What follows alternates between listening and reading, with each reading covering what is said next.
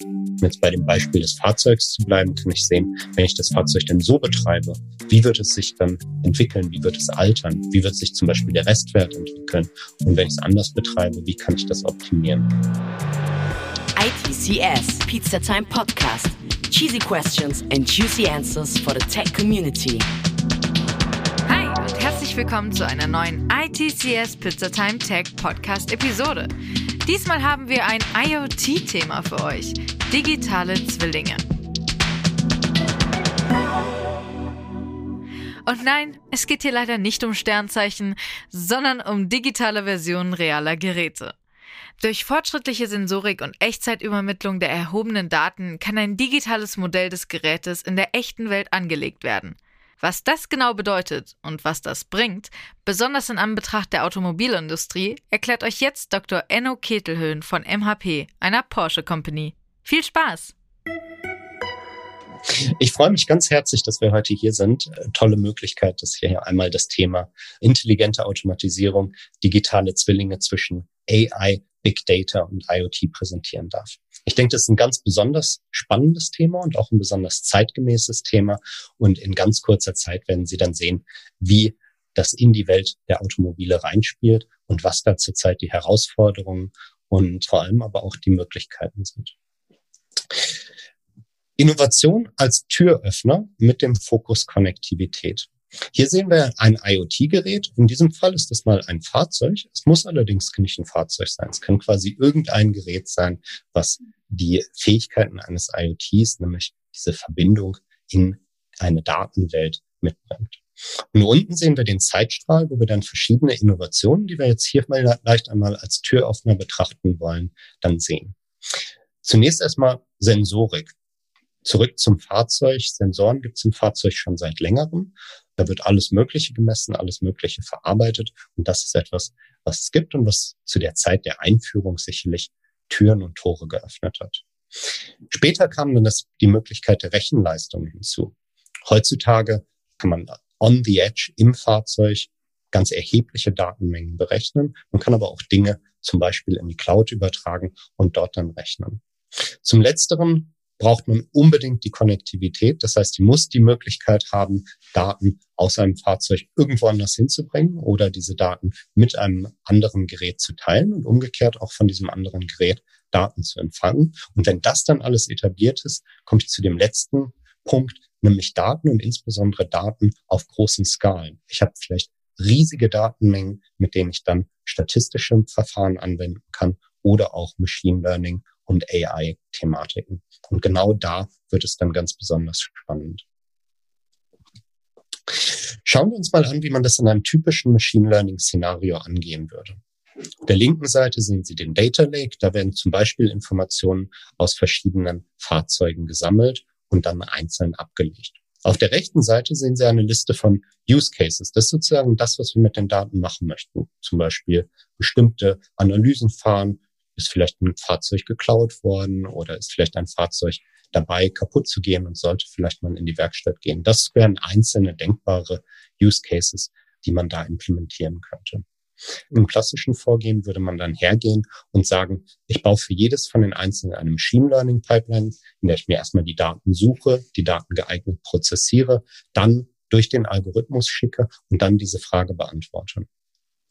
Sie sehen vielleicht, wenn wir jetzt nicht nur einen einzigen Use Case haben, sondern sehr, sehr viele, kann das unter Umständen aufwendig werden. Ich muss all diese Use Cases betreuen. Ich muss all diese Use Cases gelegentlich neu trainieren, schauen, dass die Inferenz noch bestimmten KPIs genügt.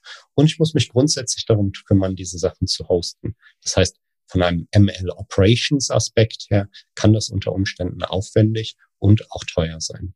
Ein anderer wichtiger Punkt, diese ML-Pipelines stehen alle für sich. Das heißt, wenn ich dort Synergien ausnutzen möchte, dann brauche ich die Möglichkeit dazu und die ist eben in diesem Szenario nicht gegeben. Das heißt nicht, dass es ein schlechtes Vorgehen ist. In vielen Fällen ist es genau das, was man machen möchte. Aber es kommt sozusagen mit den Schwierigkeiten des ML-Ops und mit den Schwierigkeiten der Synergien zwischen den verschiedenen Pipelines. Schauen wir uns dazu mal einen komplementären Weg an, nämlich der digitale Zwilling, ein echter Perspektivwechsel in der Datenanalyse, so wie wir das gleich sehen werden. Das Wort digitaler Zwilling haben Sie sicherlich alle schon gehört. Und es ist auch ein Wort, was man sicherlich in sehr verschiedenen Kontexten hört.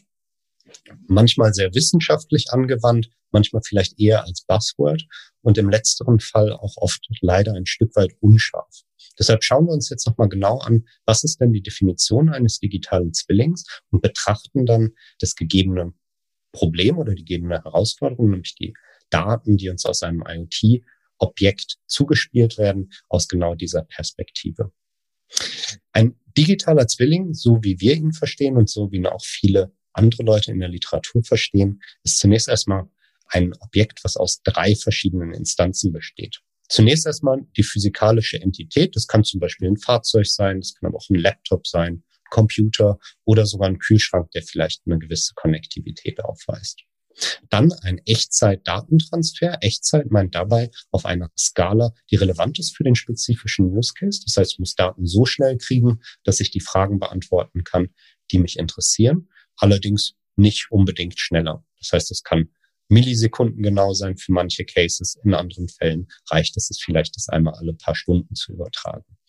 Dennoch handelt es sich um einen digitalen Zwilling. Und dann zu guter Letzt der digitale Zwilling selbst. Das ist das absolut Spannendste daran. Das ist ein digitales Modell der echten Instanz, was stetig durch diesen Echtzeitdatentransfer aktualisiert wird. Ich kann mir diesen digitalen Zwilling ein Stück weit so vorstellen, dass es diese echte physikalische Entität, zum Beispiel das Auto, in der Cloud abgebildet ist und da sich verhält wie ein Abbild in einem Computer. Wenn ich das richtig ordentlich gemacht hätte und drehen wir mal das Zeitrad ein bisschen weiter, wie es vielleicht in ein paar Jahren sein wird, habe ich dann vielleicht ein so gutes Modell, dass ich ein Auto nehmen kann und sehen kann, wie schnell würde denn dieses Auto einmal um den Nürburgring fahren oder wann wäre dieses Auto denn wahrscheinlich als nächstes kaputt. Und genau das sind sozusagen diese Möglichkeiten, die dann ein digitaler Zwilling in Zusammenhang mit den geeigneten mathematischen oder KI-getriebenen Modellen liefern kann. Die Vorteile liegen ein Stück weit auf der Hand. Wir haben vorhin gesehen, im klassischen Machine Learning Fall mit vielen verschiedenen parallelen Pipelines habe ich den gewissen Aufwand und ich vermisse die Synergien. Hier beim digitalen Zwilling brauche ich einen digitalen Zwilling und kann alle möglichen Anwendungsfälle damit bedienen. Zunächst erstmal im Analytics-Bereich. Ich weiß sehr genau, was der Zustand dieses Objektes ist und ich kann auch den Zustand dieses Objektes jenseits der Daten extrapolieren, die mir dort von diesem Objekt zur Verfügung gestellt werden. Dann, dadurch, dass ich das Objekt selber in einer virtuellen Welt habe, kann ich das Objekt dort verproben. Ich habe sozusagen ein Verständnis dafür. Ich kann nachvollziehen, was ist die Funktionalität und was genau kann ich mit diesem Objekt tun. Dann kann ich hergehen und planen. Ich habe vorhin das Beispiel Predictive Maintenance gebracht. Ich kann zum Beispiel sehen, wenn ich das Objekt so oder so nutze, wann sollte ich denn vielleicht mal ein bestimmtes Bauteil austauschen, um zum Beispiel einem Ausfall dann vorzubeugen. Und zu guter Letzt, und das finde ich auch ganz besonders spannend, ich kann richtig etwas vorhersagen. Ich kann sozusagen verschiedene Szenarien durchspielen.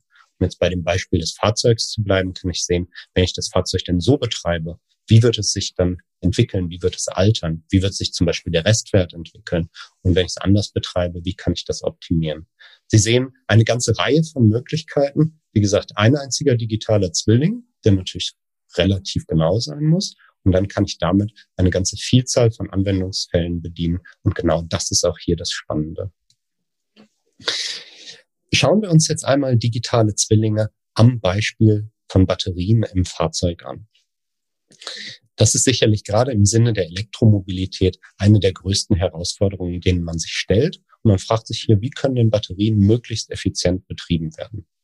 Die Herausforderungen liegen ein Stück weit auf der Hand. Elektromobilität ist eigentlich eine disruptive Innovation, so wie sie im Buche steht. Die ganze Automobilwelt oder ganz gewisse Teile der Technologie dieser Automobilwelt werden auf den Kopf gestellt. Wir haben ganz unterschiedliche Ladevorgänge, wir haben andere Nutzung und wir haben auch eine andere Technologie.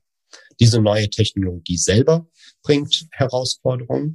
Gleichzeitig dadurch, dass es das erst seit kurzem gibt, gibt es relativ wenig Erfahrung.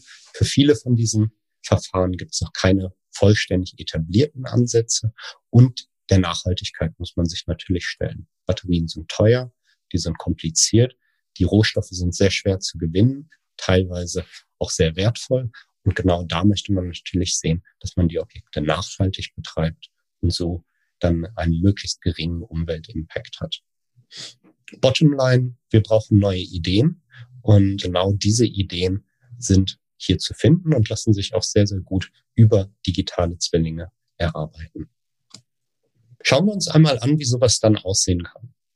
Die Überschrift kollektives Lernen in der Flotte, kombinierte Ansätze zwischen Mathematik und Data Science. Auf der linken Seite sehen Sie eine Flotte von elektrischen Fahrzeugen. Da erstmal die Fahrzeuge, die im Feld sind. Jedes dieser Fahrzeuge mag zum Beispiel dann mit einer Batterie ausgestattet sein. Die Fahrzeuge könnten dann Daten in die Cloud senden, sehr, sehr einfache Daten, zum Beispiel Spannung, Kapazität, Ladezustand und ähnliches. Und auf dem Cloud-Server dann lebt genau für jede einzelne dieser Batterien genau ein virtuelles Abbild, was dann den Zustand und die Funktionalität dieser Batterie abbildet. Da kann man auf verschiedene Weisen herangehen oder auch gemischt auf verschiedene Weisen, idealerweise über eine empirische Analyse. Das heißt, ich weiß erstmal genau, wie funktionieren denn meine Batterien im Labor. Dann kann ich künstliche Intelligenz verwenden. Das heißt, die Zwillinge können voneinander lernen. Und ich kann natürlich auch mal ein Lehrbuch aufschlagen und mir mal genau ansehen, wie funktioniert denn so eine Batterie, wie altert denn so eine Batterie und da dann ein mathematisches Modell bauen. Wenn ich diese Daten dann habe, kann ich aus den digitalen Zwillingen massiv angereicherte Daten gewinnen, die dann an den Betreiber der Flotte geschickt werden und dort dann verarbeitet werden können. Hier haben wir verschiedene Möglichkeiten. Einerseits kann ich hier Feedback zurückführen in das R&D. Das heißt, ich kann schauen, was kann ich denn lernen aus diesen Betriebsdaten, um die nächste Generation der Fahrzeuge tatsächlich besser zu machen. Und ich kann Informationen over the air zurück zu dem Fahrzeug senden, zum Beispiel Predictive Maintenance, Operations Management und ähnlichem. Das heißt, eine Vielzahl von Möglichkeiten in diesem System, wo wir halt jedes einzelne Fahrzeug dann in der Cloud abbilden und dann mit mathematischen Modellen und Machine Learning Modellen abbilden. Die Anwendungen von digitalen Zwillingen liegen ein Stück weit auf der Hand, aber sicherlich kann man noch viel mehr finden. Das heißt, ich zeige Ihnen jetzt erstmal hier eine sicherlich nicht erschöpfende Liste. Wir haben einen digitalen Batteriezwilling und schauen dann mal, was sind die verschiedenen Use Cases. Sicherlich kann man hergehen und schauen, wie kann ich denn die Batterien managen? Das heißt, wie lade ich die auf? Wie entlade ich die? Wie betreibe ich die? Und zwar in so einer Art und Weise, dass sie besonders lange halten. Dann kann ich schauen, Predictive Maintenance. Wann geht denn da was kaputt? Wann sollte ich etwas tauschen? Das ist sicherlich auch ein wichtiger Punkt. Bei batteriegetriebenen Fahrzeugen mag die Batterie einen größeren Teil des Wertes des Fahrzeugs aus. Und hier kann der Restwert des Fahrzeugs massiv von dem Zustand der Batterie abhängen.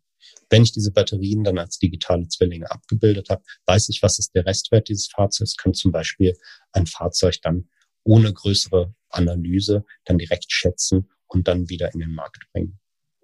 Weiterer Punkt, Second Life. Man möchte eine Batterie natürlich nicht wegschmeißen, wenn sie nicht mehr gut genug ist, um im Fahrzeug genutzt zu werden, stattdessen einer anderen Anwendung zuführen, die vielleicht geringere Anforderungen hat. Man mag da zum Beispiel an das Speichern von erneuerbaren Energien denken. Auch hier kann ein digitaler Zwilling essentiell sein, dahingehend, dass ich weiß, wie gut ist denn diese Batterie eigentlich noch? Wie lange kann ich die vor allem sicher noch betreiben? Und dann entscheiden, lohnt sich das, das so zu tun? Oder führe ich die Batterie direkt im Recycling zu? Und ich bin mir sicher, Sie haben noch viele weitere Ideen. Und wie gesagt, das ist sicherlich keine ganz erschöpfende Liste hier. So, was nun? Jetzt habe ich eine ganze Menge erzählt, genau gezeigt, was man mit digitalen Zwillingen alles tun kann. Innovation zwischen KI, Big Data und IoT. Was ist das Fazit, was wir ziehen? Und ich glaube, ein Fazit, von dem ich Sie hoffentlich überzeugen könnte, die Zukunft digitaler Zwillinge bleibt spannend. Wir sehen eine wachsende Interdisziplinarität. Das heißt, man ist ein Softwareprodukt, man braucht aber auch Wissen in der Physik, in der Mathematik, im IT, in den Managementprozessen. Also sozusagen ein ganz umfassendes Feld von Fähigkeiten, die da gebraucht werden. Und es wird immer, immer interdisziplinärer. Simulationen werden dabei wichtiger. Wir sehen, diese mathematischen Modelle werden wichtiger, immer spannender, immer komplizierter. Und wir sehen auch, dass man immer mehr zu datengetriebenen Entscheidungen geht. Das heißt, das Fahrzeug, Aspekte im Fahrzeug oder Aspekte im Unternehmen können datengetrieben gestaltet werden. Und das ist sicherlich auch eine tolle Möglichkeit, im Zusammenhang mit digitalen Zwillingen und sicherlich noch vieles weitere. So, ich bedanke mich ganz herzlich für die Einladung, für Ihre Aufmerksamkeit und freue mich über Ideen, Anwenden, Anmerkungen und Fragen. Ganz herzlichen Dank. Praktisch, wenn mein Auto mit mir spricht und mir sagt, wenn mal was nicht stimmt. Oder dank Machine Learning schon bevor irgendwann mal etwas nicht stimmen wird. Wenn ihr Lust auf mehr Learning habt, seid auf jeden Fall nächste Woche wieder dabei. Bis dahin, bye! ITCS, Pizza Time Podcast.